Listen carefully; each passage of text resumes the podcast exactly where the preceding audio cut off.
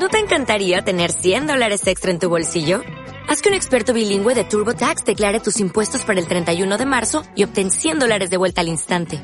Porque no importa cuáles hayan sido tus logros del año pasado, TurboTax hace que cuenten.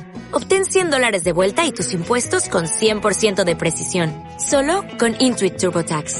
Debes declarar para el 31 de marzo. Crédito solo aplicable al costo de la presentación federal con TurboTax Full Service. Oferta sujeta a cambios o cancelación en cualquier momento.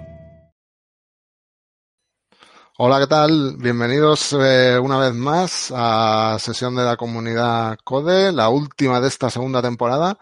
Y como siempre está Raúl Ávila con, conmigo. Hola. Hola, ¿qué tal?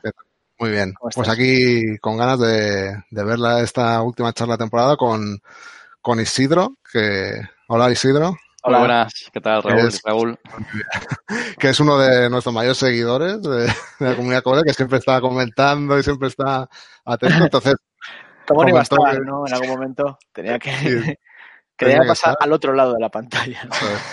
y aprovechando, pues bueno, eso, su, su paso por Spotify, su salida, y ya dijimos, bueno, pues esto viene como anillo al dedo y hay que aprovechar y montar una, una sesión sobre el tema. Guay. Muchas gracias por la invitación. De hecho. Vale, pues nada, hacemos como siempre. Isidro nos cuenta la charla, nos cuenta las cosas. Vosotros podéis recordar ir, ir preguntando en el chat de YouTube, pues e ir preguntando y luego eh, al final las recogemos las dudas, las cuestiones o lo que sea y se las, se las, con, se las comentamos con Isidro y las debatimos o lo que sea. O también por Twitter si es más fácil, como sea. Y eso, para luego, pues eso, las cosas que se han quedado un poco ahí en el tintero, pues le damos una vuelta. Y por mi parte nada más. Cuando estés listo, Isidro. Pues estamos. Voy a compartir. Pues luego nos vemos. Esperemos que funcione. Ah, compartir. ¿Se ve bien? Perfecto. Muy bien. Tamaño completo. ¿Sí? Guay.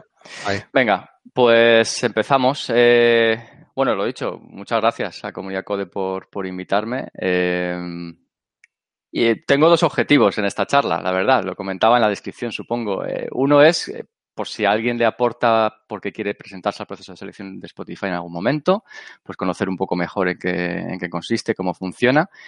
Y otro es, eh, pues la verdad, desmitificar un poco Spotify, vamos a decirlo claramente. O sea, es eh, ver en qué estado está esto que se llama el modelo de Spotify, que se hizo famoso en el 2014, eh, y, darle un poquito de transparencia, ¿no? Ver qué, qué sigue cumpliéndose y, y qué no.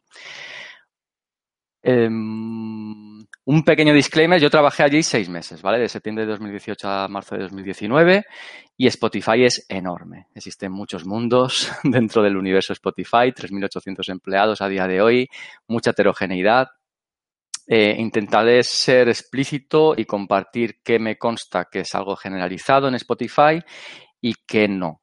Entonces, hay cosas que sé que probablemente ocurrían en mi squad o en mi tribu y, cosas que, que, que, probablemente ocurrían en general. Entonces intentaré ser honesto con eso para, porque creo que es, creo que es importante. Y va a haber muchas opiniones, eh, como no. Eh, no voy a decir en mi opinión al principio de cada frase porque carga mucho la comunicación, pero, pero opiniones son todo. Y, también algo muy importante, yo creo, a comentar es que al final todo esto va de expectativas y necesidades. Como voy a contar yo mi experiencia, responde a según cuáles eran mis expectativas y necesidades, cómo lo viví. Y, y hay poco más que eso. Y vamos al grano. Eh, el modelo Spotify no existe y nunca existió. Pues muchas gracias. Eh, esto ha sido. No, no, esto no va a ser todo. Eh, vamos un poco, el ego slide que yo llamo, esto más que nada por si a alguien le resuena algo que comente y quiere contactarme después para charlar, yo encantado, y también por conocer un poco más de mi contexto porque también explica eh, mi visión un poco de, de mi experiencia. Eh, aquí estoy gritando, hemos venido a jugar a punto de perder 100.000 euros en un programa, eh, momento épico. Eh, bueno, hice Teleco, yo soy de Alicante, me reconvertí hacia el desarrollo de software, pero pasé por en medio por, por muchas otras cosillas, ¿no? Eh, momento MBA de crisis existencial profesional, eh, antropología social y cultural, aunque no acabé. He trabajado en empresas de, de, de, bastantes tipos, no de todo tipo, pero de bastantes tipos. Eh, 20 empleados, 8.000, pública, privada, mm, producto, servicio.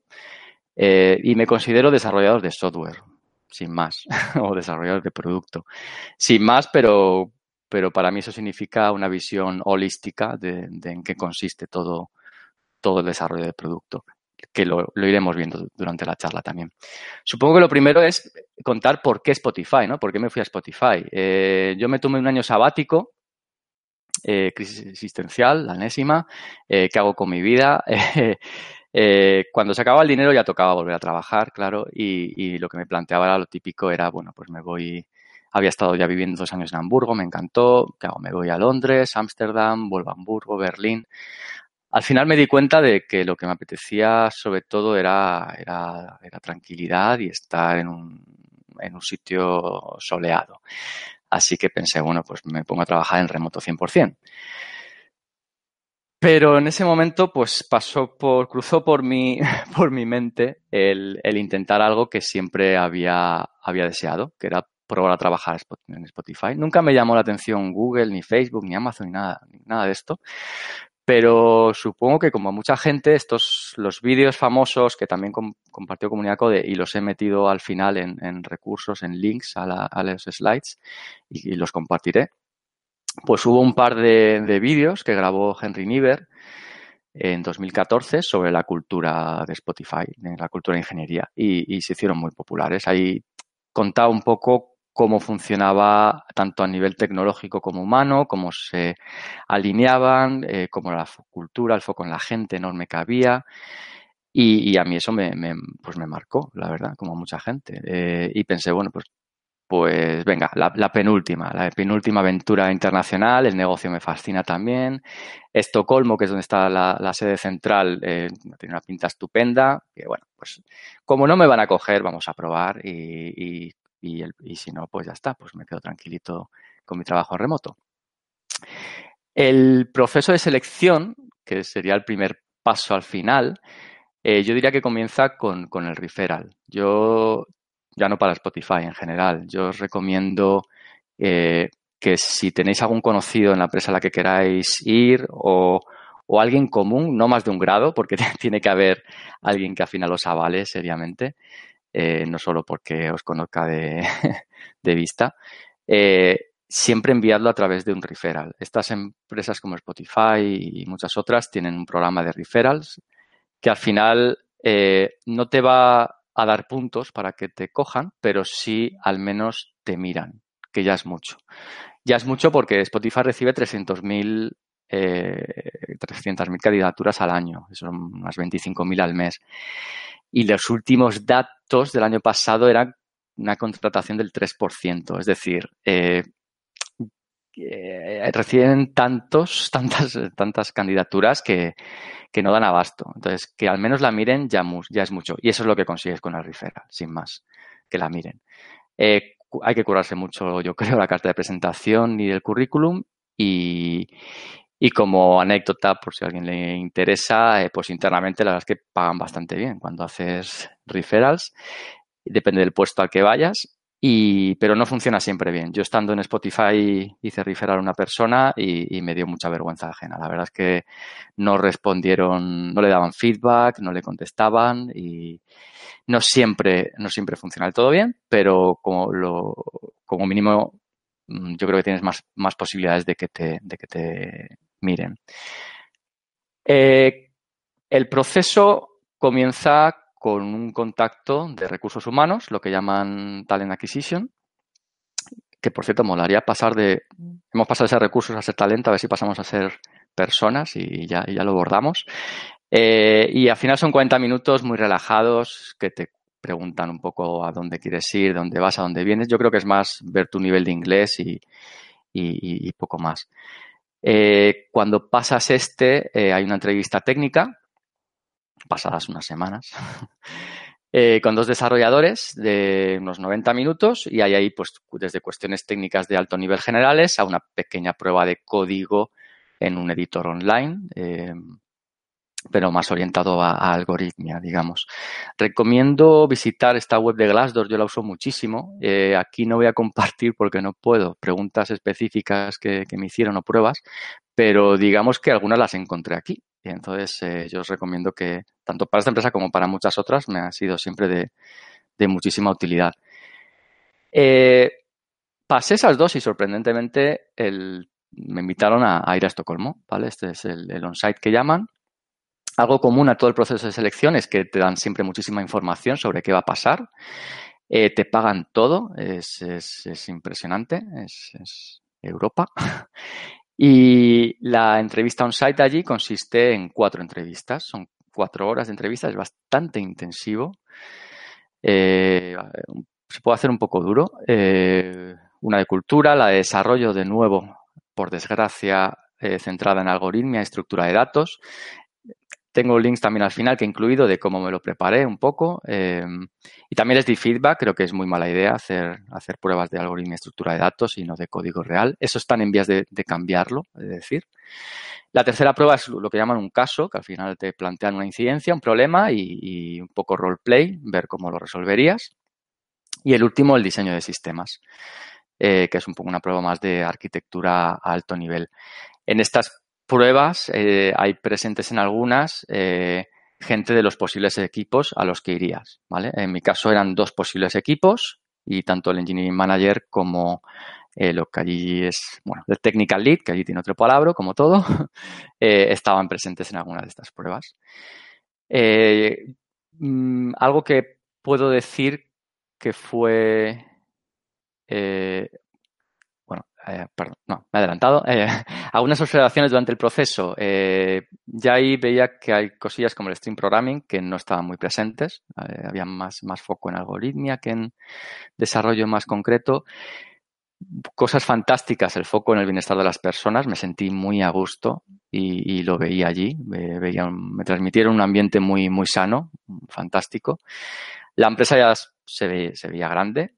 Eh, la importancia de la diversidad ya se transmite durante el proceso de selección. Eh, en Estocolmo, 60% de la gente que hay son de fuera y se ve, se ve en la oficina y, durante el proceso la verdad es que se, se nota en, en, las preguntas. ¿no? Diversidad siempre y cuando encaje en su cultura. La, diversidad siempre contenida. Si eres demasiado diverso, pues eh, sin un mínimo de alineamiento en, en valores, pues no, no, eso tampoco es lo que, lo que buscan, evidentemente. Eh, siempre me mantuvieron muy al tanto de, todo lo que iba a pasar. Eh, algo curioso, bueno, curioso, contratan independientemente de sus necesidades concretas. Quiero decir, puedes acabar en cualquier equipo. No vas necesariamente al equipo eh, que te haya entrevistado. Y, lo quiero repetir porque realmente me pareció impresionante. Me sentí muy cómodo, muy cómodo en todo momento. fue, fue alucinante. Y al día siguiente de estar allí me, mandaron la oferta. La verdad es que fue muy rápido también porque yo les presioné un poco. Tenía otra oferta a la vez y necesitaba una respuesta y la verdad es que se portaron genial y al día siguiente me dio una respuesta eh, y, fue un sorprendente sí. El proceso en total duró dos, dos meses y medio. Eh, es mucho poco según se mire. Eh, pero bueno, yo yo creo que está bien, tampoco tenía mucha prisa, así que estuvo bien. En un ejercicio de transparencia importante, la oferta así a alto nivel fue un poco esta, por si alguien se lo plantea. Allí se habla de coronas suecas, no de euros, eh, porque es lo que tienen, y, y salario bruto mensual, no anual. Algo curioso es que el on-call ya está, ya está hablado durante la oferta y el paquete de relojamiento es increíble. Te dan todas las facilidades del mundo para que vayas. Todas, todas y, se lo ocurran mucho, te cuidan muchísimo. Tanto a ti como para tu pareja o familia. Y después tiene un programa de stock options que es público y está ahí, que bueno, al final son, es opción a compra. No es que te den stock options directamente, sino que te dan la opción a compra eh, de manera gradual de un cierto número de, acciones. Eh, respect, lo dicho, el proceso me pareció impecable me encantó, me maravilló y por supuesto dije que sí y me lancé. ya no, no, podía decir que no. me pareció mm, fantástico casi todo lo que vi. Había cosillas a nivel técnico que no encajaban muy bien, pero, pero mm, no podía decir que no Spotify y, me fui a Estocolmo. Estocolmo es una ciudad maravillosa. No voy a tener mucho tiempo de hablar de, de temas culturales, por desgracia. Quien le interese después que me contacte. Pero bueno, es una ciudad muy bonita, muy limpia, mucha bicicleta, todo funciona muy bien, mucho silencio eh, y muy cara. y muy cara, pero, pero bueno, para eso hay, hay que negociar un poco antes también. El onboarding para mí empieza en el momento en que se contacta con una empresa, sinceramente. Para mí ahí empieza el proceso de onboarding, cuando se contacta, todo lo que pasa a partir de ahí. No necesariamente en tu primer día en la empresa. Eh, las, mi primer día allí, pues un portátil y móvil preparado, que te tienen preparado, te han dado a elegir un poco lo que querías. Y como entra gente continuamente, lo que tienen es una sesión para todo el mundo que haya entrado ese día de orientación, que está genial. La verdad es que viene muy bien porque te cuentan datos varios de la empresa, cómo moverte, algunos recursos internos es fantástico. Yo entré en concreto a, una tribu, ahora vemos los palabras, departamento, podríamos decir, eh, relacionado con soporte a cliente, ¿no? de herramientas y sistemas para soporte a cliente. Eh, algo que hacen periódicamente también cada viernes son charlas de la gente de producto, que a la gente nueva que ha entrado, como es, insisto, es algo continuo, pues quienes hayan entrado nuevo, pues dan varias charlas. Está muy bien, viene muy bien para tener una visión eh, global de todo. Algo que también me pareció fantástico es un trello que te comparten donde, te, donde puedes ver un poco tareas, expectativas a corto y medio plazo. Primer día, primera semana, segunda semana, primer mes, primeros tres meses, etcétera. Y creo que viene, mm, a mí me gustó mucho esa idea, no lo había visto antes, después me he fijado y he visto que hay más empresas que lo hacen. Eh, me parece que está, que está muy bien.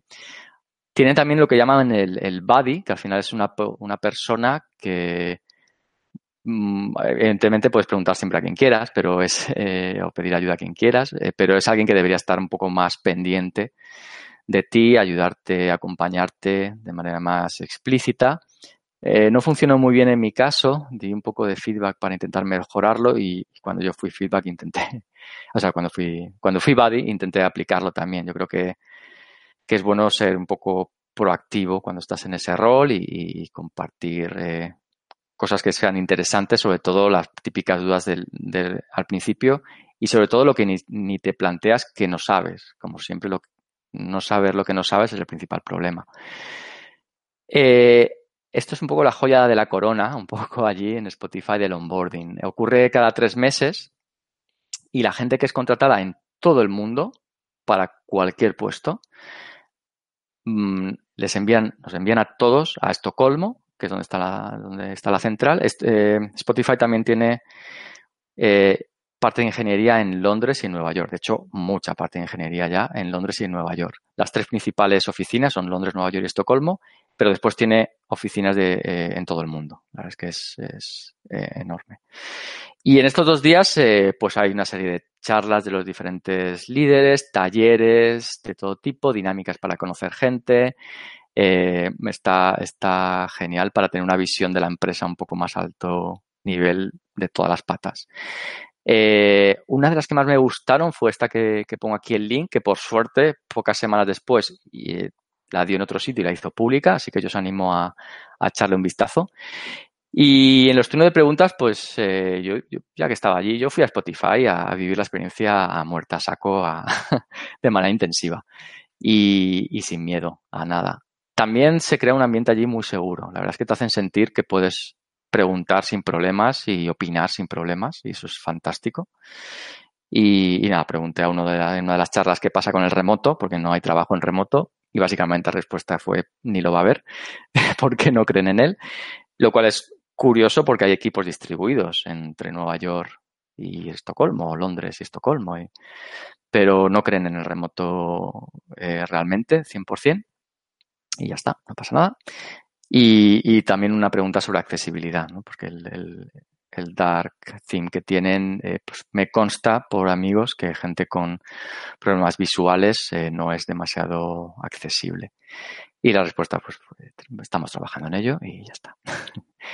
Eh, el, Diversity Lead, un tipo muy majo, me gustó muchísimo su charla y era uno de los slides que mostró que después, de nuevo, me he fijado y lo he visto más veces, y me, gustó mucho esta diferenciación entre diversidad e inclusión, que se habla mucho. Eh, eh, como la diversidad pues, eh, es ser invitado a la, fiesta y que la inclusión es que te saquen a bailar. Y esa diferenciación es enorme. esto es para darle un par de vueltas y, y de hecho, como anécdota, el Diversity Lead me, agradeció durante su charla que hiciera la pregunta incómoda de la accesibilidad, porque al final es parte de la búsqueda de diversidad, que no debería ser solo interna, sino también de cara a, los usuarios. Y yo iría más allá, pero como mínimo de cara a los usuarios también. Como parte del onboarding que experimenté, muchísima transparencia interna. Eh, la confianza en las personas es enorme. Este tic verde representa lo que considero que sigue aplicando de, lo que se popularizó del modelo Spotify en las charlas de 2014 de Henry Niver, ¿vale? en los puntos que considero que sigue aplicando, sigue siendo así, he puesto un tic verde. Cuando veáis una aspa roja, significa lo contrario. significa que se mencionaba en las charlas, pero eso no, no, no, no es así a día de hoy exactamente. Eh, mucha transparencia interna, como digo, se comparte muchísima información, se confía mucho en las personas. Eh, cuando es especialmente sensible, te hacen hincapié en, oye, esto eh, no lo compartas, por favor. y de hecho, en esta charla, pues no voy a compartir nada que sea negocio ni nada parecido. Pues tienes acceso a todos los dashboards que te puedas imaginar y la diversidad e inclusión, aunque sea repetirlo, y lo voy a repetir más veces, allí es, es una pasada. Y es una de las cosas que también me llamaba la atención por lo que quería trabajar en Spotify, la verdad. Trabajar al menos una vez en una empresa con tal nivel de diversidad de todo tipo. Cuando digo diversidad, eh, quiero decir de todo tipo. De género, de edad, eh, funcional, Mm, etnia de todo tipo. Eso era eh, una pasada, la verdad. Lo que también es una pasada es la cantidad de información que te viene encima. O sea, al haber tanta transparencia y compartir tanto internamente, eh, te sobrecargas con mucha facilidad. Muchísimos recursos online, muchas charlas, talleres, eventos, iniciativas internas de todo tipo. Y filtrar qué es lo importante y elegir bien las batallas es fundamental, porque te podrías pasar todo el día eh, de, recurso en recurso, de charla en charla, de taller en taller. Entonces, bueno, ahí hay que, nivelar un poco y yo sí eché un poco de falta, en falta eh, algo de guía y de ayuda en esto. Yo creo que el Buddy podría venir bien para esto. Em, a ver si pasa. Vale. El foco en las personas, eh, alineado con lo que acabo de comentar, lo cierto es que a nivel de empresa se cuida muchísimo a la gente. Un poco de spoiler, de spoiler alert, eh, yo viví cierta incoherencia eh, en mis últimas semanas. Eh, no, no, me sentí muy cuidado, que digamos, vamos a dejarlo ahí de momento. pero sí, siendo justos, creo que, que, en general se cuida muchísimo. Mm, yo creo que sí. no sé si habrá muchas empresas que cuiden tanto a la gente y, el foco que se les pone es, impresionante. Estos son los, en fin, estos al final son los valores oficiales de Spotify, se lo puedes encontrar en cualquier parte, tampoco me hace mucho la pena pararse. Eh, pero no son, yo realmente creo que no es solo postureo y, en el día a día, como digo, hay muchísimas, muchísimas iniciativas. Yo fui a todos los talleres que pude. Esto del sesgo inconsciente me pareció fantástico, sobre todo orientado a la contratación cómo evitarlo en, los procesos de contratación. Después en el día a día también, evidentemente, ¿no? Pero, pero me pareció muy bueno. Me consta que existen otras, en muchas otras empresas eh, y es, es, muy importante. Eh, cosas como la importancia del sueño, ¿no? Pues había a lo mejor de repente una charla un día sobre la importancia del sueño de un psicólogo experto. Esas cosas las veías en el día a día y molaba mucho. Y después la salud mental, que también se habla bueno, se habla cada vez más según el contexto, la verdad. Octubre es el mes de la salud mental y en octubre organiza Spotify una semana, una semana que se llama Heart and Soul. Ahí hay un link que cuentan un poco algunas cosillas y, bueno, pues organizan internamente muchísimos talleres y, y charlas de todo tipo. Y después tienen dos iniciativas más, una que se llama Self Care Toolkit, que te permiten eh, te, dan una cuenta de Headspace para mindfulness, meditación, etcétera, muchos recursos que están muy bien internamente y mira que soy crítico y están muy bien. Y, después algo que me pareció impresionante también, que es un teléfono gratuito y confidencial para asistencia psicológica. Eh, eso me pareció eh, increíble. Eh, de nuevo, al final te encontrabas a veces ciertas incoherencias. Por ejemplo, el equipo al que yo llegué es adelantarme, pero aquí creo que encaja, las retrospectivas estaban totalmente enfocadas a tecnología. No se hablaba de las personas, no se hablaba de conflictos, no se hablaba de cómo nos encontrábamos. Entonces hay cierta eh, disparidad a veces de lo que se promueve a alto nivel y, al final lo que llega a los equipos, pero, pero desde luego, eh, chapó, porque, porque si te interesaban todos estos temas podías, podías formarte muy bien y, promovían la sensibilización como mínimo.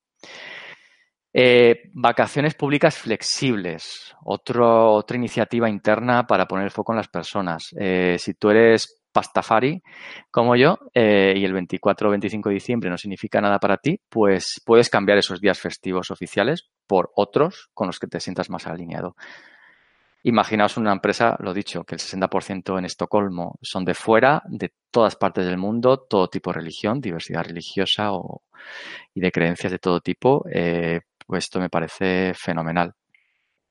Y, por último, la encuesta de insatisfacción. Ah, bueno, hay muchas más cosas, pero he tenido que filtrar.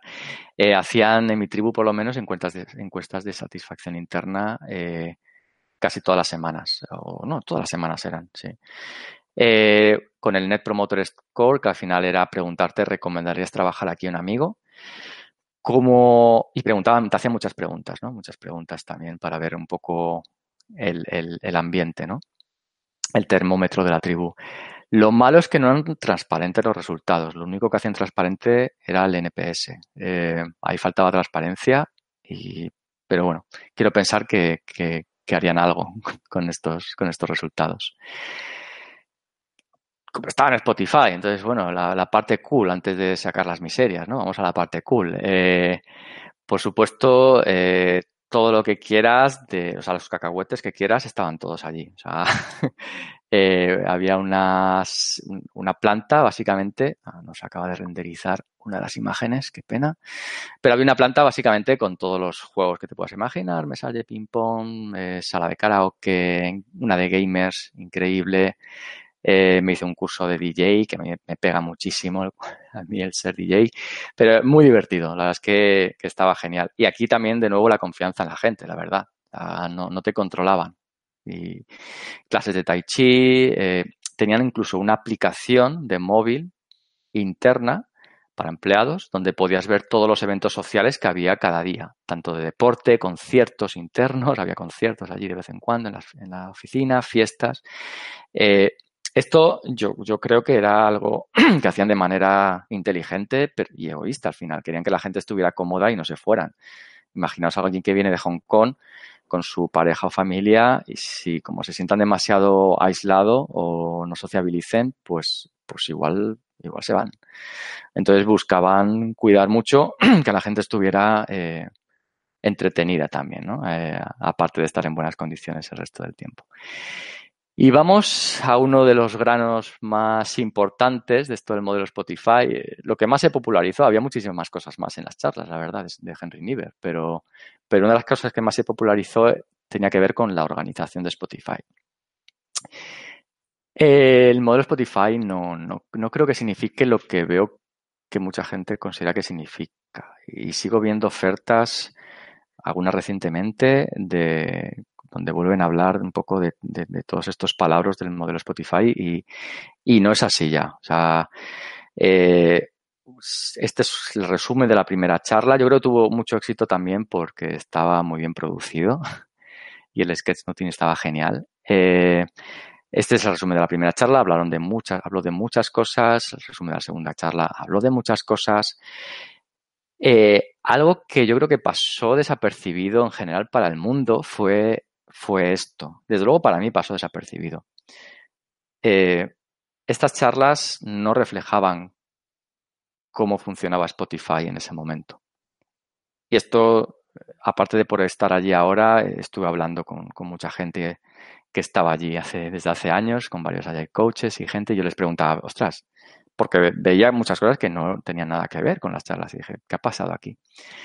Y lo que me contaban es, a ver, es que nunca fue así realmente. O sea, hay, cosas que sí eran así, pero si eran así significa que en algunos sitios algunas personas a veces lo hacían. Y otras cuestiones eran aspiracionales, otras cuestiones eran de hacia dónde se querían dirigir, era, una visión. Mm, muchas cosas eran una visión más que una realidad. Y había una combinación de todo eso. Yo creo que eso no acabó de llegar bien al mundo. Eh, eh, y, pasó esto, un cargo cult de libro, eh, la gente copiando eh, las cosas que se decían en ese vídeo, sobre todo a nivel de organización de los chapters y los guilds y los squads y los tribus, pero sin saber muy bien eh, qué, se, se, estaba haciendo, intentando conseguir algo parecido a nivel de, cultura, pero, pero por desgracia ya de base basándose en algo que no era la realidad, que era aspiracional. Y yo creo que eso eh, creo que Spotify tiene una responsabilidad en hacer transparente esto y actualizarlo. Como no lo han hecho del todo, hay un par de, charlas donde sí se ha hecho, que las he incluido al final, pero hay que buscar mucho. Y, de hecho siempre son charlas de gente que ya se ha ido de allí, curiosamente, como yo. Eh, yo creo que hay una responsabilidad en, actualizar un poco todo esto y, desmitificar también. Em, como curiosidad, una de las cosas que ya no aplican, por ejemplo, son los Agile Coaches. Eh, se comentaba en el vídeo que había un Agile Coach por equipo y a día de hoy se está años luz de eso. Eh, los Agile Coaches eh, hubo un momento en que prácticamente desaparecieron en Spotify. Yo pregunté y lo que me contaron es, bueno, pues que llegó, un cambio de upper management y, y que no creía demasiado en Agile y se cargó a la mayoría de los Agile Coaches. Así de crudo como suena, tal cual. Y la realidad es que en toda mi tribu, que éramos cinco equipos, había un único Agile Coach que no estaba con los equipos. Estaba ayudando a los líderes de la tribu a ayudar a los equipos. Em, bueno, y eso para mí era un problema, porque había equipos de nueva formación eh, que estaban explotando y necesitaban ayuda porque no estaban y no, y no había nadie ayudándoles. Y yo creo que es... Eh, no, no, seré yo quien defienda en general los Agile Coaches, pero sí que creo que, que, en ciertos contextos un buen Agile Coach creo que aporta muchísimo valor. Y por desgracia aquí eh, desaparecieron. Oh, che. Me ha reventado esto. A ver si lo recuperamos. Mm. Dame un segundo. Vale, aprovechamos para digerir información hasta ahora. Hay mucha información, sí, ¿no? Bueno, demasiada. No, no. Vale, vale. Eh, está el Chrome, yo creo, echándome humo en el portátil. Qué raro. Sí, sí, ¿verdad? Vale. Vamos aquí. Ya estamos. Le damos Presenter View. ¿Se sigue viendo bien? Sí, perfecto. Vale, guay. Esperemos que no reviente de nuevo. Vale, eh, esta es la organización que se hizo popular en su momento. Eh, la unidad mínima de organización es lo que se llama el squad. ¿Vale? Vamos a poner el F11 para maximizar, a ver si así se ve mejor. Vale, vamos para atrás. Sí. El squad es la unidad mínima de organización. Es un equipo. Un equipo que busca autonomía y cross-funcional, que sea lo más independiente posible. Eh, una tribu es un conjunto de squads que tienen una, funcionalidad común, ¿vale? Es como un área, se podría decir que es un departamento, Es un área funcional, ¿vale? Tienen algo, en común a nivel funcional. Eh, las guilds, eh, es lo que son, bueno, es gremio y son parecidos a las comunidades de práctica al final. Es un conjunto de personas, da igual del squad, da igual la tribu, que tienen un interés común y se juntan para trabajar en ello o compartir información o lo que sea. A veces solo es un canal en Slack allí, eh, a veces es algo más y hay actividades concretas. Y los chapters, que al final son personas dentro de, un, de una misma tribu con unas competencias similares, por ejemplo, todos los backend de una misma tribu, eh, conforman un chapter y tienen un chapter lead, que es un line manager de toda esta gente, que se preocupa un poco de la parte de evolución profesional y, revisión de salarios. Pues eso ya no es así. Quiero decir, el chapter ha muerto y el chapter lead eh, ha muerto. ¿Vale? Los squads siguen existiendo, las tribus siguen existiendo, las guilds también. Eh, y lo que se, los chapters se considera que yo pregunté y parece que nunca acabó de funcionar del todo bien esta idea. Se introdujeron en 2012 y, y además los chapter leads cuando se introdujeron fueron la sustitución a team leads Y no, no acabo de funcionar y no me extraña, ¿no? Porque que sean de diversas squads es complicado, no tiene una visión de, de esa persona que, que le está pasando realmente en su día a día, en todo su contexto. Hacia donde se está yendo, y esto puede haber cambiado hoy, ojo, es hacia eh, Engineering Managers. ¿vale? La idea es tener un Engineering Manager por chapter, eh, perdón, por equipo. Eh, está en discusión qué responsabilidades tenía, tendría, porque entra en colisión con otros roles, pero están en ello. Y no voy a entrar en esto de Mission y Business Unit, pero son otras, otras eh, organizaciones a, más alto nivel, ¿de acuerdo? Eh, merece la pena mencionar un poquito el on-call. Al final los equipos se autoorganizan como quieren hacer el on-call, pero dos cosas para mí importantes. Una es que se paga independientemente de que haya una incidencia. Yo creo que eso está muy bien. Eh, y después otra es que está eh, está muy regulado. Al final, eh, allí, por ejemplo, tienes un día libre por cada cinco que estés on call y se lo toman muy en serio. Se cuidan mucho de que la gente no se queme, de que haya la máxima rotación posible, aunque insisto, eso lo decide el equipo, como lo quiere hacer. Y, y está bastante bien organizado, yo creo. Carrera profesional. Este es otro punto que también muchas veces se pregunta a la gente, ¿no? Cómo funciona la carrera profesional en Spotify. Em, lo he compartido alguna vez por, por Twitter. Allí eh, se llama eh, Framework de Steps. Así es, es, el programa de carrera profesional que hay allí. Hay algunas cosillas públicas, incluidos los links. Un step no deja de ser pues lo que en otras empresas sería la etiqueta de ser junior o senior o como sea. Eh, eso es un step allí. Allí hay tropecientos. y hay dos eh, ramas paralelas, la parte más técnica y la parte más orientada a, personas. Estos work in progress también tienen un poco de cacao, de etiquetas internas con etiquetas externas hacia afuera. Están trabajando en ello para, para también homogeneizarlo. Eh, algo importante mencionar, eh, en la evaluación personal de rendimiento y expectativas está basada en esos tres parámetros que están ahí, Mastery, Achievement y Behavior.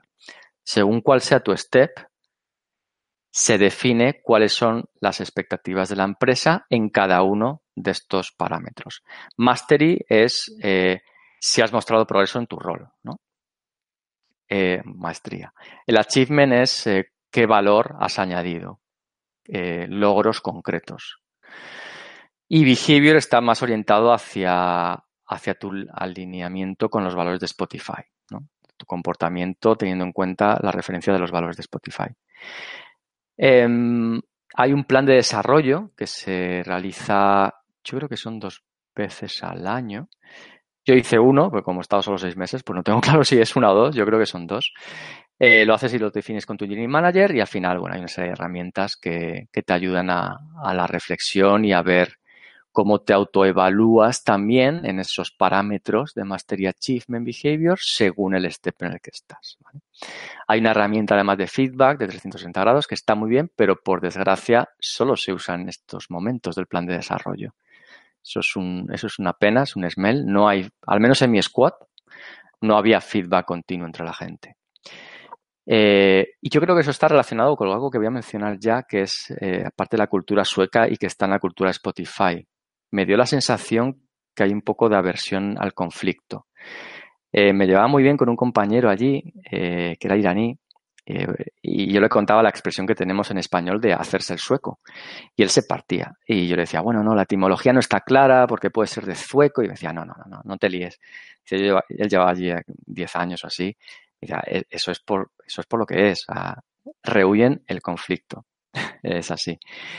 Y los propios secos lo, decían. Eh, mi sensación es que eh, la mayoría de la gente no se encontraba muy cómoda con el feedback. Eh, ni dándolo, sobre todo dándolo. recibiéndolo no lo tengo claro, pero dándolo no mucho. Eh, eso sería algo a trabajar allí. Y el outcome del plan de desarrollo era al final objetivos a 3-6 meses, eh, con el enfoque este 70-20-10, que al final es, bueno, cosas que aprendes, es un modelo de aprendizaje, pues hay algunas cosas que aprendes en tu día a día y otras las vas a aprender por otros medios, con cursos o formación tradicional o, o yendo a eventos o de maneras menos convencionales.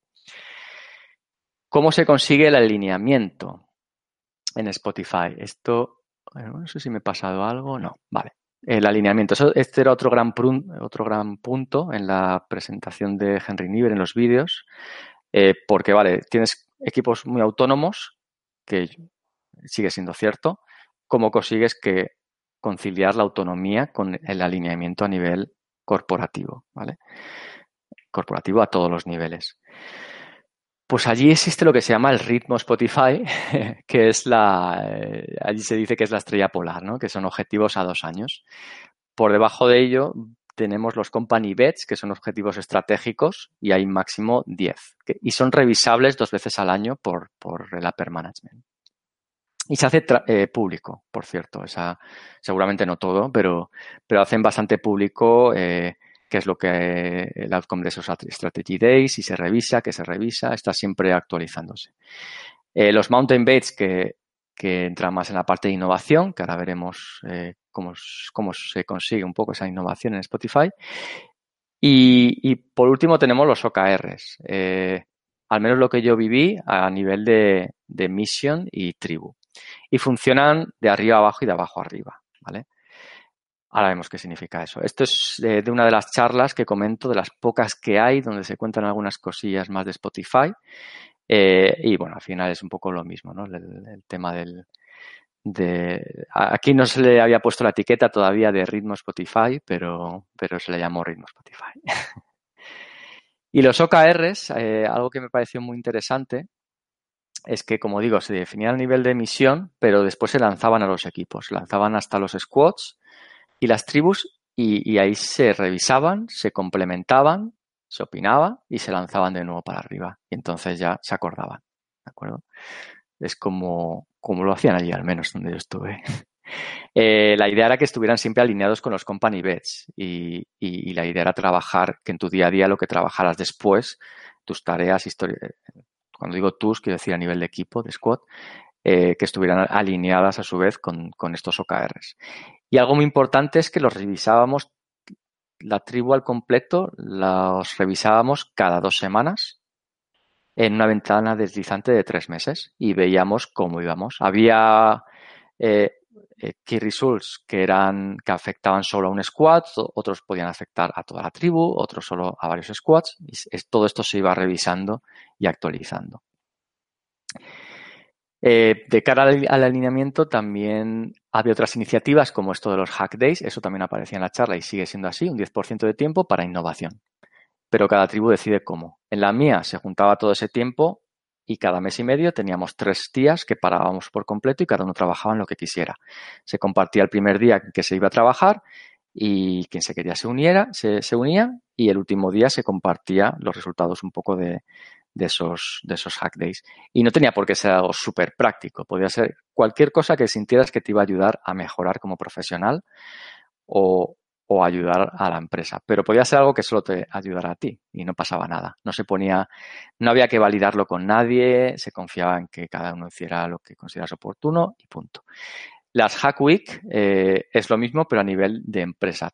La empresa, principalmente ingeniería, yo diría que no toda la empresa, para durante toda una semana.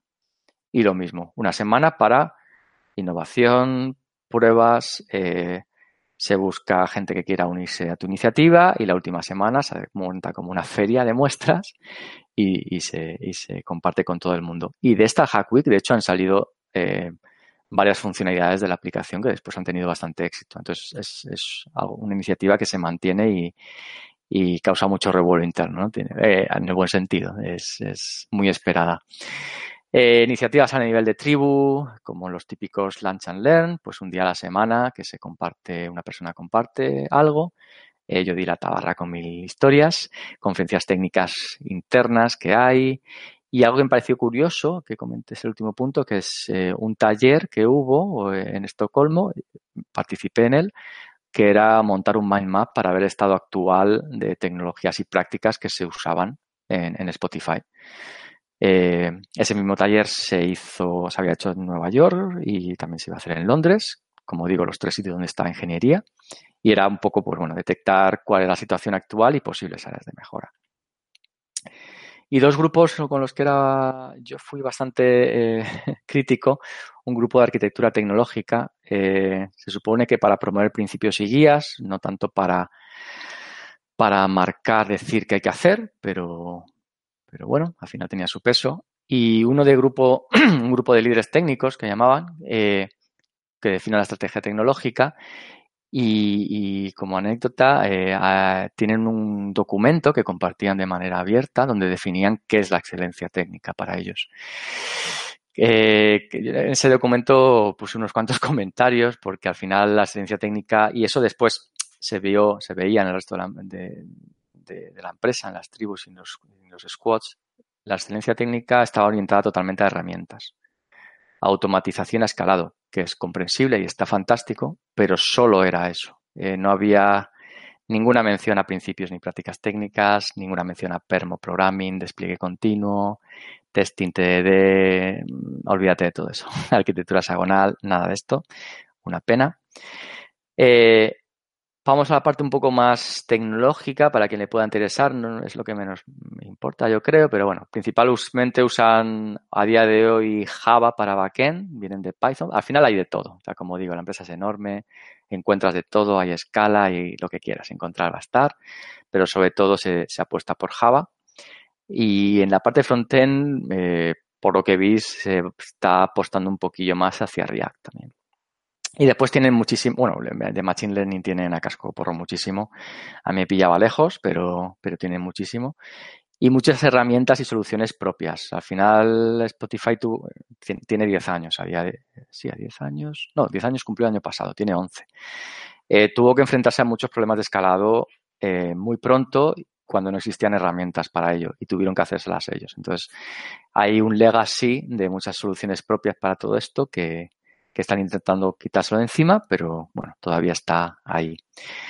Lo que sí se yo destacaría que está muy bien es que hay un equipo de, bueno, uno no, hay varios equipos de infraestructura y plataforma que ponen muy fácil a los squads eh, desplegar y hacer rollback y monitorizar y escalar.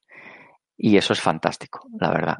Eh, a mí se me hacía raro no tener el control sobre ello, pero pero tiene una visión muy pragmática en este aspecto al final allí, o sea, de escalado, de se proporciona todas las herramientas para que sea fácil y creo que está muy bien, lo cierto, eh, la verdad. La pena es que el continuous deployment no lo yo en mi entorno no se lo voy a aplicar a nadie porque trabajan con ramas todo el tiempo y con pull request, con lo cual no había continuous deployment realmente. Pero se busca mucho eso, la economía de escala, ¿no? Al final es, lo que se busca. Y el A-B testing que está en el ADN, eso también se mencionaba en, la charla de Henry Niver y, es importantísimo. Se hace mucho A-B, testing. Eh, ABA es como la coña, ¿no? Por el grupo sueco, es como llamaban a su herramienta, no sé si la habrán cambiado ya, pero un poco era esta. El modelo open source interno sigue vigente, significa que si tú necesitas, cada equipo tiene sus servicios, de los que son responsables y propietarios, vamos a decir, de los que tienen el ownership, si tú necesitas una nueva funcionalidad en un componente que no es tuyo, puedes hacer, abrirles una pull request y ya está. No, tienes que esperar a que ese equipo eh, lo haga o lo meta en su backlog. Eh, cuidado con, con, estar alineado suficientemente sobre qué es código de buena calidad, porque de ahí pueden surgir y surgían de algunos conflictos. Entonces, como siempre, yo creo que hay que hablar, no lanzar una pull request sin más, sino hablar un poquito antes por lo menos, y, y, pero está muy bien, ¿no? Al final es un poco que no sea un chiringuito eh, el que tiene cada squad, sino que todos puedan eh, colaborar. Eh, una reflexión que, al final, esto, los, por ejemplo, donde la squad, el squad en el que yo estaba, eh, la verdad es que la mayoría de los servicios eran muy pequeños y simples y apenas evolucionaban y con pocas dependencias. Y es verdad, esto me, han hecho reflexionar sobre decir, bueno, a lo mejor en este contexto es que realmente, claro, la excelencia técnica no es un problema. Puedes hacer rollback fácil, hay pocas dependencias, puedes desplegar fácilmente, no evoluciona. Igual no lo es. Y aquí vamos a la parte, bueno, a, mojarme, ¿no? Eh, vamos a dar eh, un poco de opinión y a desmitificar un poco más algunas, algunas cosillas. Este mensaje es del 13, el 15 de septiembre. Yo entré un 3 de septiembre en Spotify, esto fueron 12 días después, y lancé un mensajillo a mis ex compis de Alea, a los que tengo mucho aprecio, y les decía, oye, no tenéis gente, no tenéis nada que envidiar a Spotify, eh, más bien lo contrario. Em, y yo creo que esto es importante. Y, yo creo que es importante, insisto, desmitificar a según qué empresas, porque al final es una, es una, es una fuente de insatisfacción ¿no? y, de, y, de, y de complejos de inferioridad que, que, no, que no, no, está bien. Eh, para entender un poco lo que voy a contar ahora, yo creo que también es importante que comparta rápidamente qué es Agile para mí, que no, por lo que estoy viendo en los últimos años, cada vez es menos similar al mainstream. Para mí Agile, por supuesto, es foco en las personas, pero es que también es la propiedad colectiva del producto, los equipos con visión en tu end, que entiendan y se preocupen de producto, que colaboran, es decir, que trabajan con per programming por defecto, ¿vale? El feedback rápido no solo de negocio, de negocio y de sistemas. Y eso no lo puedes conseguir si no estás haciendo integración continua, en mi opinión, y despliegue continuo continuamente, valga la redundancia. Es decir, trabajar sin ramas, las ramas que, como dice Xavi para los monetes. Eh, el continuous deployment, como digo, si no tienes continuous deployment, si no pues, si no, si cada día no eres no estás, no eres capaz al menos de entregar valor, habrá días que sí, días que no, pero si no eres capaz al menos, pues lo de ser ágil, eh, en fin. El TDD por defecto, la simplicidad, código fácil de entender y, por supuesto, los valores, ¿no? Humildad y transparencia. Todo esto es lo que para mí es Agile. Entonces, claro, yo llegué y me encontré con algunas cosas. Me encontré con, con, con Jira usado a saco. Como digo, esto me lo encontré en mi squad y tribu, ¿vale? Me consta que muchas cosas son comunes a todo Spotify, otras no. Otras no quiere decir, otras no me consta, pero no, no sé si lo son o no. Eh, Gira saco. Gira para mí es lo más antiágil que te puedas echar encima. Eh, ¿Es solo una herramienta? Sí. ¿Las herramientas se pueden usar de muchas maneras? Claro. Pero vamos a ver, las herramientas tienen una esencia al final y tienen una complejidad o simplicidad determinada y su uso, cómo usas esa herramienta, viene totalmente condicionado de esa esencia y esa complejidad o simplicidad. Y Jira no ayuda. Jira no ayuda, no tira hacia la simplicidad. Eh, no había radiadores de información, se hacía un Scrum de libro, es otra cosa diferente respecto a lo que contaba un poco Henry Niver, que hablaba de que se había un poco liberado de Scrum y pues yo me encontré un Scrum de, y mal entendido además, del libro lo pongo entre comillas porque este, muy mal entendido. Retrospectivas muy enfocadas en la tecnología, nada de personas, eh, muchas etiquetas dentro, dentro del equipo, ¿no? Eh, este, lo que allí llaman technical owner es como un technical lead al final. Pero y que tiene centralizadas muchas cosas, es el problema. Este technical owner tiene, tiene muchas cosas centralizadas en él que mata un poco la propiedad colectiva del producto por parte del equipo. Eh, faltaban definition of down, eh, espacios abiertos compartidos, otra cosa que mencionaba Henry Niver, hablaba de, salas, equipo cada equipo en, su sala. Mm, no, no exactamente, algunos sí, sí que había algunos, pero la mayoría no. Eso estaba relacionado con el problema de escalado, de estar creciendo continuamente, de estar reorganizándose continuamente, que impedía un poco eso. Eh, Programming no había absolutamente nada. en mi, en mi equipo al menos y en el resto de mi tribu eh, tampoco. O sea, lo que hacían era ayudarse de vez en cuando, pero una cultura de ayuda no es lo mismo, ni mucho menos. Eh, no había team agreements, eh, en fin, a nivel técnico también mucha deficiencia desde mi punto de vista. todo esto, bueno, hay mucha, esto sigue. todo esto, la verdad es que se me cayó un poco el alma a los pies. Eh, esto pasó, esto lo vi en los primeros días, de ahí el tweet que puse a mis, a mis compis de Alea. Em, bueno, una, cuestión importante, aquí sí que me hace la pena comentar esto. Eh, mi engineer manager eh, tenía un one-on-one semanal, ¿vale? Conmigo y con, con, toda la gente a la que, a la que llevaba. Pero un problema que yo encontré es que, vale, el one-on-one semanal está, está genial. Para mí no haría falta ni que fuera semanal. Mi semanal está bien, pero bueno, cuanto más frecuencia mejor. Si vas al grano, pues 30 minutos está muy bien, yo creo que está muy bien. El problema es que nunca pasaba nada a partir de ahí. O sea, era muy, muy, una persona muy pasiva. Yo le mencionaba muchas cosas, tanto lo que estaba disfrutando como lo que consideraba que era un problema. Y lo cierto es que nunca hizo nada. Entonces, eh, one on one están geniales si después hay algo. Y, sobre todo un problema es que no estaba en el día a día del equipo. Esta persona no estaba en el día a día del equipo, con lo cual mm, difícil poder tener impacto en él. Eh, claro, cuando vi todo esto, mi idea, mi original era pasar allí dos o tres años. Después dije, bueno, pues igual con un año es suficiente, tampoco. Eh, intenté, tenía tres, varias opciones. Una era inmediatamente, otra era no hacer nada y adaptarme, que no iba a hacerlo. Y otra era eh, intentar mejorar eh, estas son las iniciativas un poco que, llevé allí a cabo. Estoy bastante contento con que varias de ellas sí calaron. el pairing caló, caló en mi squad. limitar el whip también. Las retrospectivas también. Empezamos a probar un sistema más pull que push. Eh, le dolió mucho al product manager, pero y creo que fue un problema.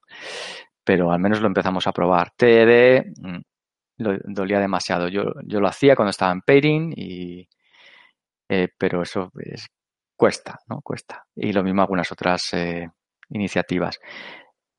Como curiosidad, pues lo dicho, la arquitectura hexagonal, DDD, Outshading TDD eran grandes desconocidos en, en, mi tribu, al menos. Di varias charlas sobre estos temas y, y cuando preguntaba es que la mayoría de la gente no lo conocía. Em, lo cual me pareció muy sorprendente. Y me pasó esto que comentaba Irene Morgado en saludo en el TechFest. Eh, pues, pues mi motivación cayó en picado. fue cayendo, cayendo, cayendo. Em, y, hasta el punto en que me planteé qué carajo estoy haciendo aquí. ¿no? Hubo una retrospectiva que, que cada uno la empezamos poniendo una canción que reflejara su estado de ánimo. Yo puse Creep de Radiohead. Em, y, el problema que yo me encontré personalmente es que sentí que no, que no estaba aprendiendo por todo el contexto que, he explicado. Si hubiera llegado hace cinco años, hubiera sido maravilloso. Y veía todas las cosas positivas que había también. Eh, no es que no las vieras, solo es que no compensaban las que, de mi punto de vista, sobre todo la, concepción de Agile, eh, de desarrollo, o sea, de, excelencia técnica y de Agile, eh, era demasiado diferente. Se juntaron, para ser sincero, también otras cuestiones más personales. Al final, allí a las 3 de noche, hasta las 3 de la tarde es de noche en invierno. Eso es, es duro. El frío, bueno, había habido un Hamburgo, pero la oscuridad es, es fastidiada y afecta, afecta a la gente. Aunque tomes vitamina D, que toma muchísima, pero, pero afecta bastante.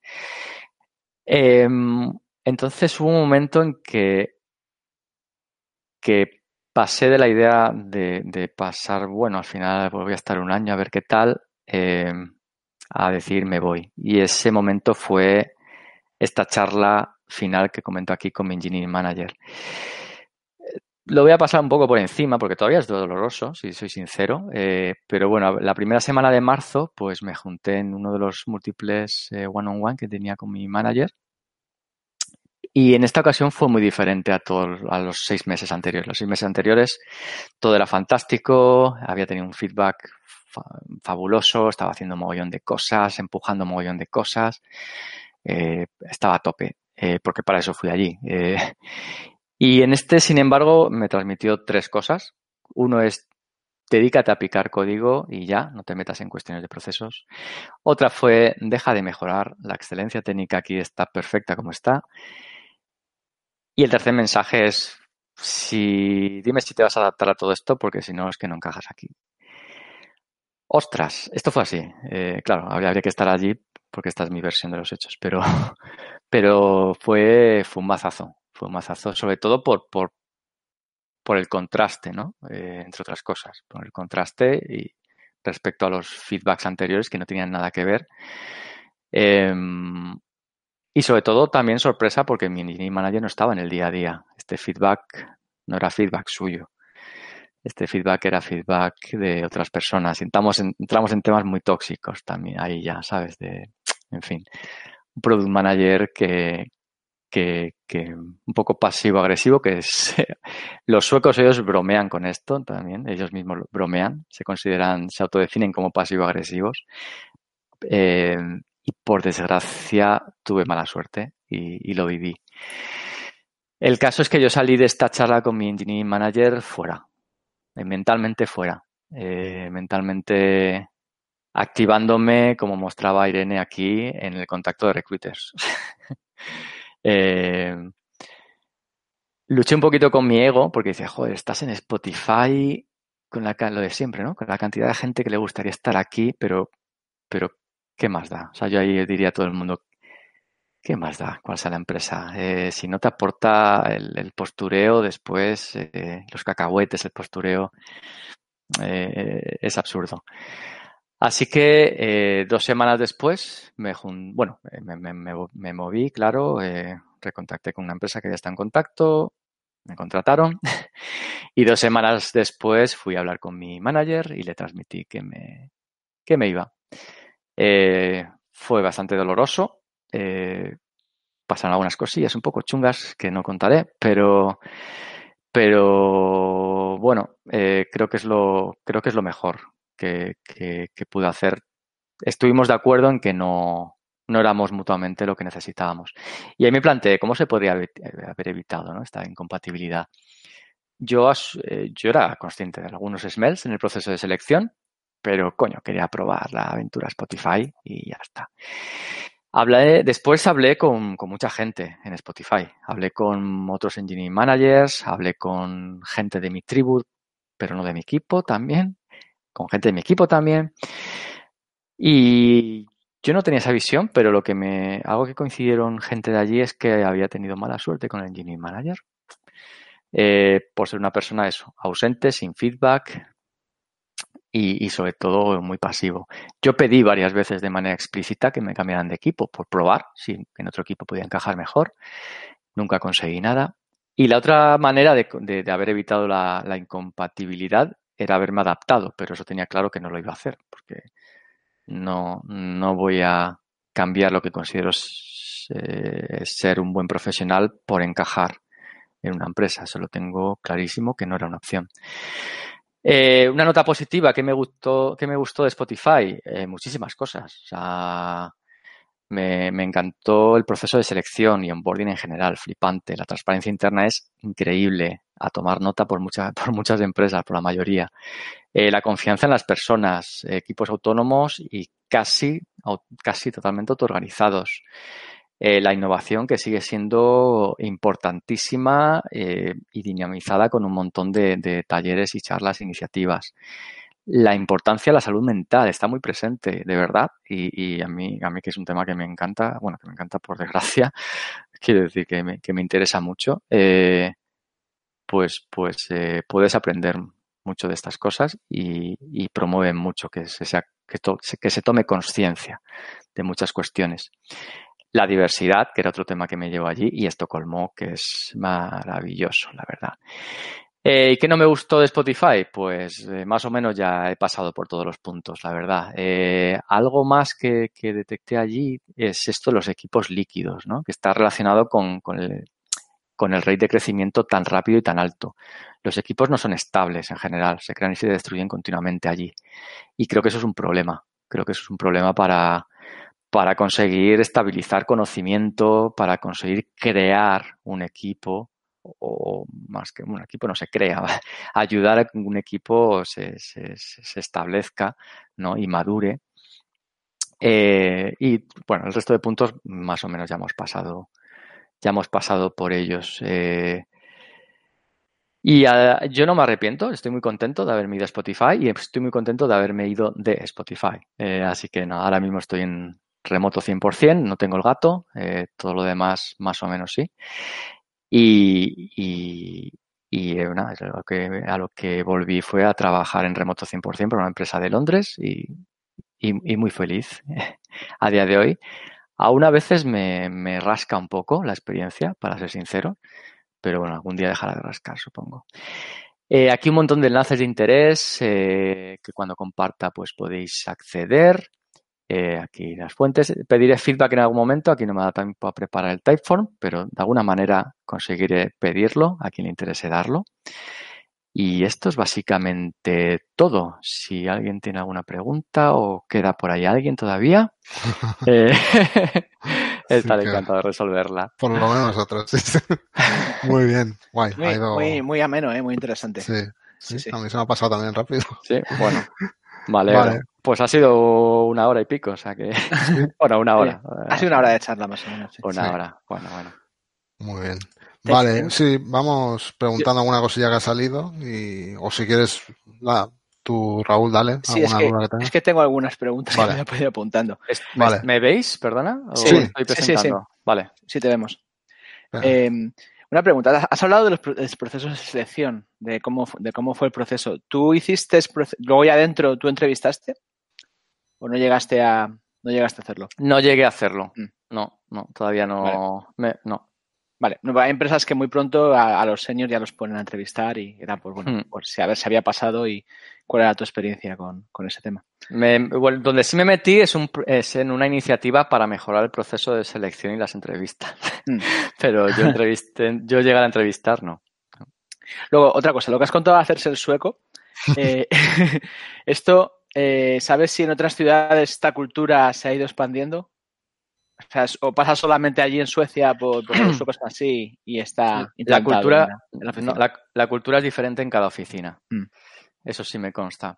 conozco gente que está en Nueva York y, y le hablábamos eso y al final al final cada cultura impregna se combina de alguna manera con, con el core de la empresa. Entonces no es así en todas partes. Vale. Y ya mi última pregunta, la, última que tengo yo. Cuando hablaste de esta última experiencia tan mala, tu última charla con tu engineering manager, que fue al final el detonante de, tu marcha, ¿no pudiste considerar un cambio de engineering manager de equipo para, porque al final es lo que cuentas, una empresa tan grande, cada equipo puede ser muy diferente, son como pequeños mundos dentro de la empresa. Y... Totalmente, totalmente. Eso no mm. tengo, o sea, tengo claro que hay cosas que son comunes y cosas que, que podría. A ver, pregunté bastante y me moví internamente para ver si había algún equipo donde pudiera encajar mejor, al margen de mi engineering manager que no estaba haciendo nada. Eh, mm, con mi radio de acción acabé de ver que realmente fuera a encontrar un equipo donde me fuera a compensar. Eh, con una exploración seguramente muy limitada, pero, pero no lo encontré. Eh, el cambio de equipo se lo planteé a mi engineering manager, eso no funcionó.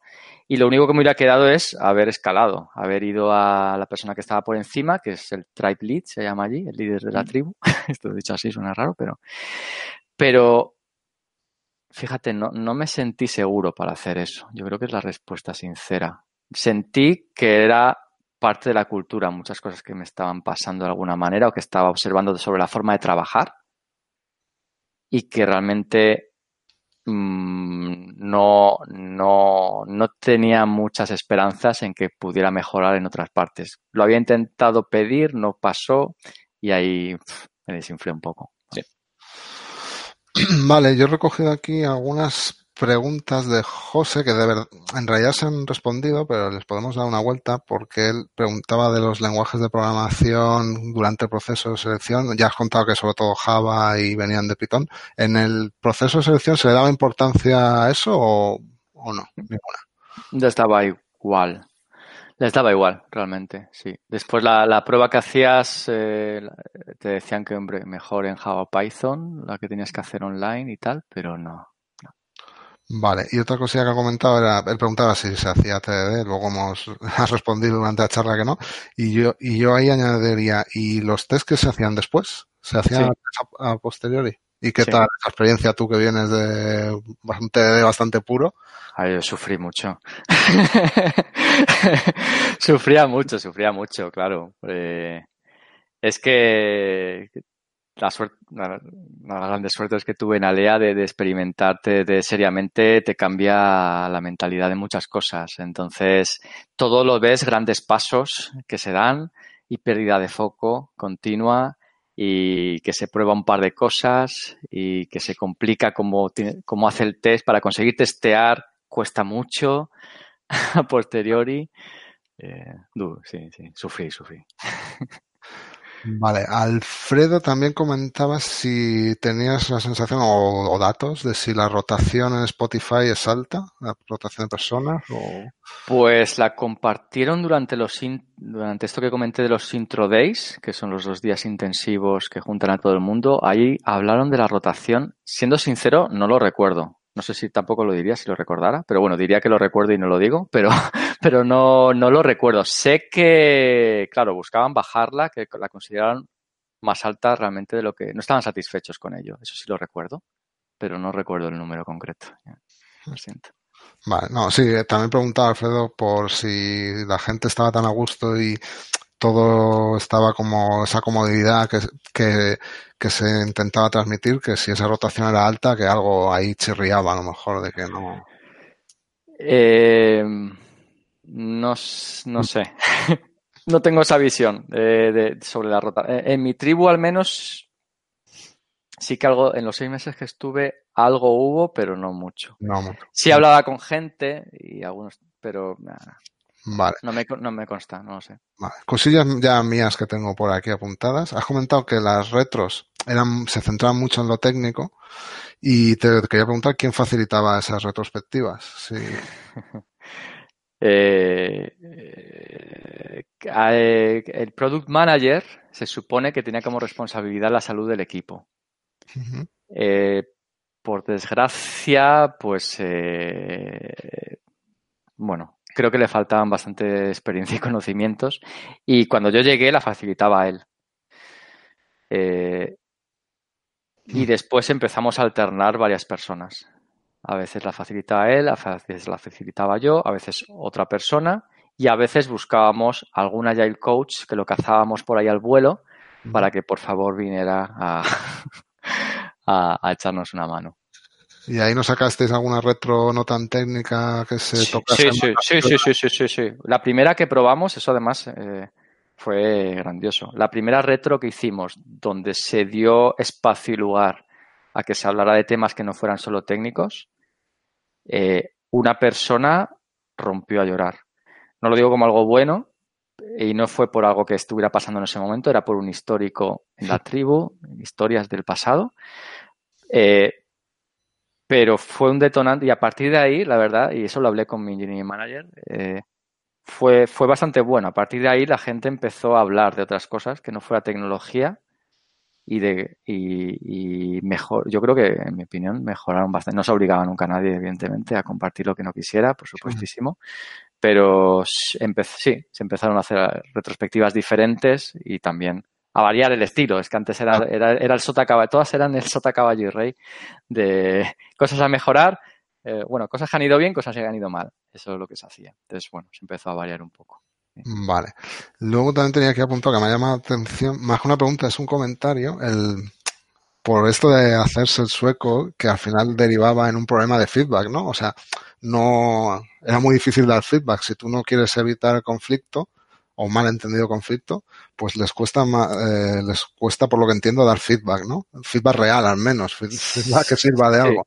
Entonces, lo, eh, ya te digo, es más un comentario. Eh, el margen de mejora ahí es limitado, ¿no? Porque si no, si no se dicen las cosas realmente como son, aunque generen un mínimo conflicto o hagan sentir incómodo a alguien, es, eh, sí.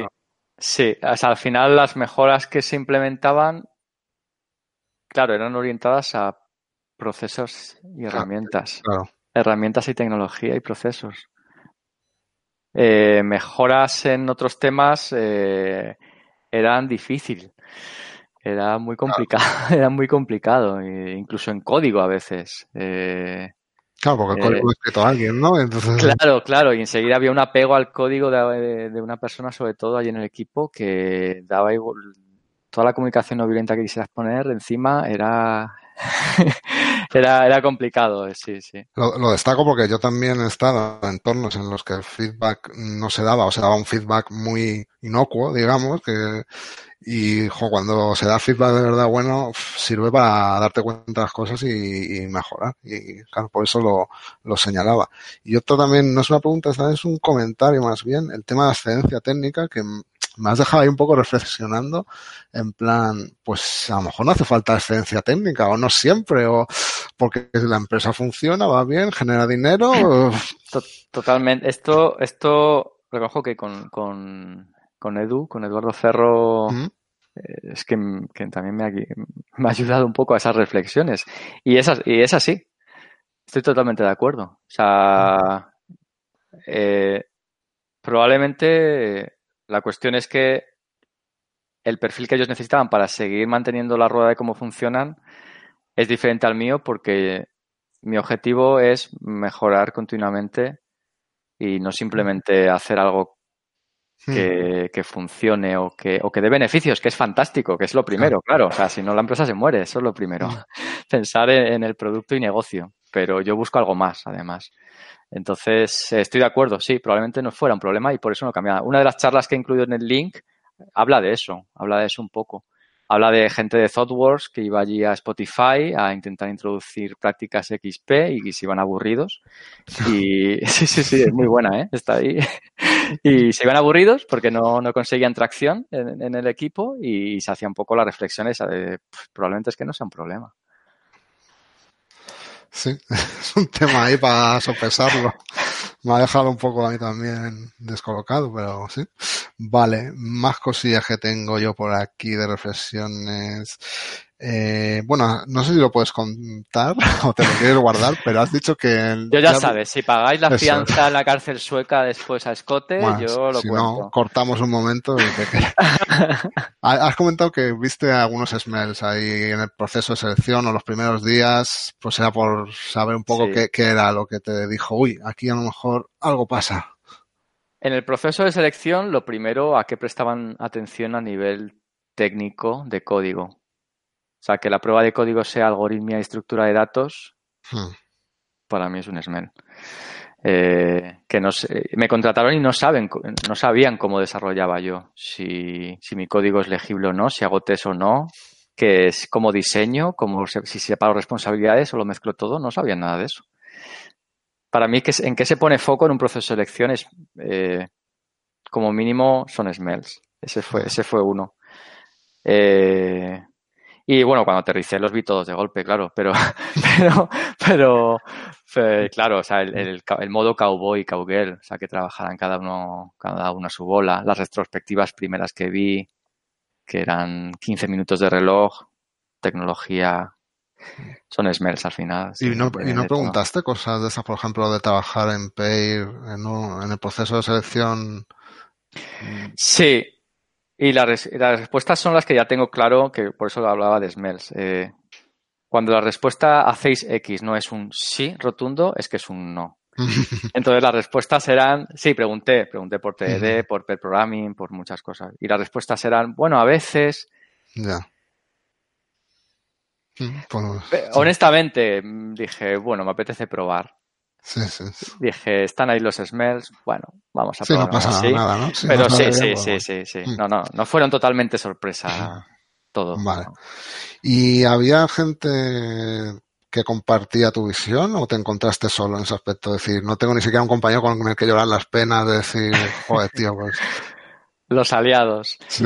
Eh, sí, con un compañero del equipo que te digo, que era iraní, eh, majísimo. Eh, este era un compañero de penas, entre comillas, de penas y de alegrías. Pero sí, bueno, él, eh, lo que pasa es que él se lo tomaba de otra manera, él, como quería plantearse su estancia allí en Spotify, y sigo en contacto con él, de hecho. Pero sí, con él, con él sí. Y después, eh, pues, y después pensaba que mi engineer manager, porque durante seis meses yo, yo, soy súper transparente y, mm. y, hablaba con, con a ver con ella y, con el equipo.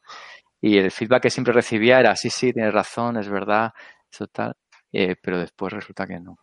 Ese, te tengo que confesar que ese giro de guion me ha dejado un poco, me ha dejado mal cuerpo. ¿eh? Lo sé, lo sé, no, y a mí, a mí me lo dejó, sé, cómo suena y, además aquí hay menos contexto y tal, pero... Pero sí, o sea, estar con una persona a tiempo y de repente encontrarte con eso, ostras. Sí, sí, se lo, se lo, se lo, me pidió feedback el, último día y, y, lo principal que le dije fue eso. Digo, hombre, pues mi feedback es que, que el feedback tiene que ser, que servir de algo. O sea, mi feedback es cómo, cómo puede haber un cambio radical en, yo creo que pasaron muchas cosas que tampoco entiendo por debajo, honestamente. Después hablando también, como te digo, después hablé con mucha gente y bueno.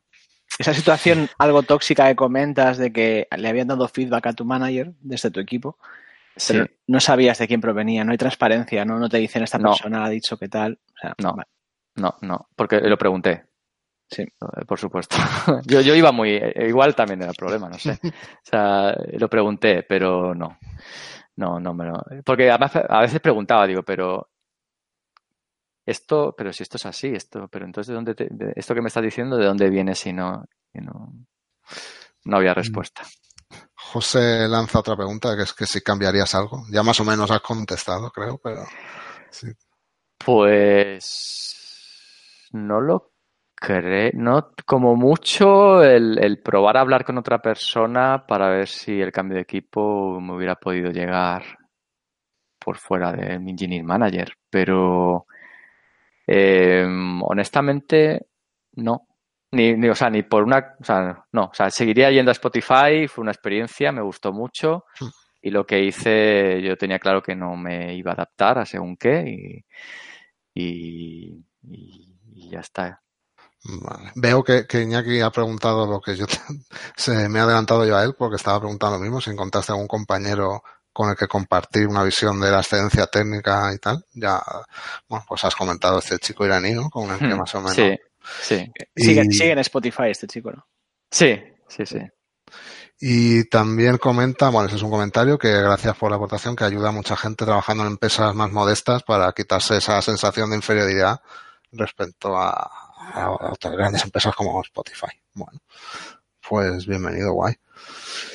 ¿Y qué más? Pues de momento no hay más preguntas. Como siempre, bueno, si surge alguna más o por aquí o por Twitter, luego te la, te la pasamos. Y Guay, claro. Van a contestarla.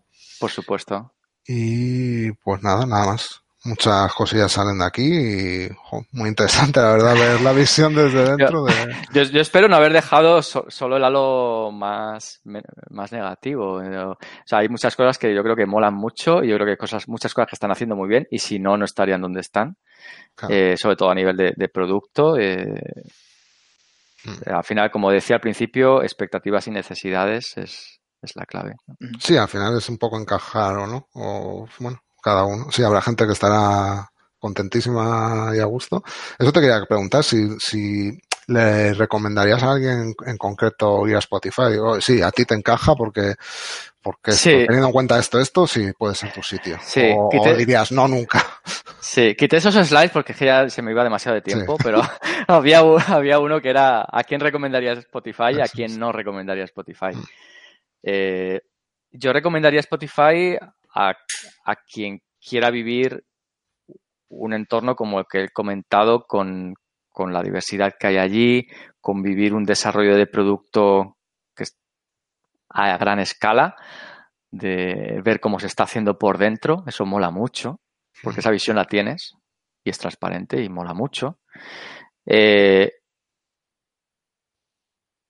pues, no sé, el idioma, o si quieres vivir la, aventura internacional, todo eso, eh, también al final son, son pesos. Eh, ayer el idioma era el inglés, supongo, ¿no? En la oficina. Todo el mundo hablaba en inglés, ¿no? No había ningún problema con, no, con el sueco, digo. No, no, la verdad es que no. El 60, el 60% eran de fuera y era, eso sí, era inglés internacional. Ahora que trabajo para Londres me da cuenta de que no tengo ni idea de inglés. así que, pero sí, era inglés, inglés estándar. sé de lo que eh, hablas. Y, por, acabar de contestar la pregunta, eh, ¿a quién no le recomendaría Spotify? pues a lo mejor a quien esté en un contexto más parecido al mío, que si has vivido según qué experiencias eh, muy orientadas a cultura XP, no. Y es lo que quieres, lo que buscas mejorar en esa vía, no vayas a Spotify. Para mucha gente allí, eh, Spotify era fantástico también esto, aunque suena un poco mal, porque mucha gente venía de, entornos tradicionales que habían sufrido mucho. Y era un avance, entonces, entonces, era la leche, y para mí hubiera sido la leche hace cinco años también. Mm. Entonces, claro, depende de en qué punto estés o qué busques, pero. Vale, queda claro. Muy bien. Pues a ver si reviso. No, pues nada más, nada más por aquí. Bueno, sí, José pregunta que si no te da cosa haber dejado Spotify seis meses de cara a un futuro que te, que te etiquete como ah. job hopping, lo llaman, no conocía el término. Sí, sí, job hopper. Pues, eh, pues era una de las cosas que me echaban un poco para atrás de irme tan pronto. Eh, pero después llegó un momento en que no quería, no me apetecía ir a trabajar. Hmm. Entonces dije, pero vamos a ver, ¿de qué estamos hablando aquí? me da igual todo lo demás. Sí, es una señal bastante. Eh, sí, y me sentí muy aliviado. Entonces, eh, no me da miedo. Y bueno, de hecho, la empresa en la que, en la que estoy ahora trabajando, eh, me preguntaron, me preguntaron, oye, querían que habláramos mucho para evitar que volviera a pasar lo mismo que había pasado en Spotify. Yo fui muy honesto también con ellos y les dije lo que estaba pasando desde mi punto de vista al menos. Entonces, y no les importó. Eh, yo quiero, quiero pensar que una empresa donde encajaría lo entenderían. Claro. Y si no, es que no encajaría. Muy bien, pues pues nada, nada más, perfecto. Vale, pues de momento hasta aquí, lo dicho, si surge alguna cosa más, pues nos la hacéis llegar por Twitter o por donde sea, si lo veis en diferido, lo podéis dejar en los comentarios de YouTube y, intentamos moverlo y que lo responda Isidro. Perfecto. Pues nada, esta, como comentábamos, es la última sesión de esta segunda temporada. No sé cuántas hemos hecho, ocho, nueve. Pues te voy, a, muy bien. voy a decir porque tengo aquí eh, la lista de, ponentes. Ah, que además les quiero agradecer. Quiero, quiero nombrarlos igual que hicimos en la primera temporada porque sin, ellos no existiría Comunidad Code. Sin ellos y sin la, y sin la audiencia. sin la gente que nos ve las charlas. Pues y, y, nada, pues bueno, empezando con Isidro, que está ahí con nosotros. Muchas gracias. Y, y luego seguimos con Félix López, que fue el que abrió la temporada, eh, Fina Pérez, Juanjo Montiel, Abraham Marín Pérez, Rubén Aguilera, Mar Heckler, Julio Palma y Jorge Hidalgo, que hicieron una sala conjunta, Carlos Ble y Katia Aresti. Diez. Diez charlas. Está muy bien. Pues eso, muchas gracias a los ponentes y a todo el mundo que nos ha seguido, que nos ha retuiteado, que nos ha puesto preguntas, que nos ha hecho algún comentario. Pues nada, muchas gracias por seguirnos, por estar ahí. Y volvemos, todavía no tenemos fecha ni sesión preparada para la próxima temporada, pero bueno, estar atentos este verano a, los canales de siempre, Twitter, la newsletter, y os iremos informando de a ver qué se cuece durante el verano para de cara a septiembre, imagino. Imaginamos. Así que, pues eso. Nada, muchas gracias Isidro. A vosotros. Muchas gracias. a todo el mundo y feliz verano. No os pongáis al sol. Si os ponéis al sol, poneros crema. y nos vemos en septiembre. Chao. Muchas gracias. Hasta, luego. Chao.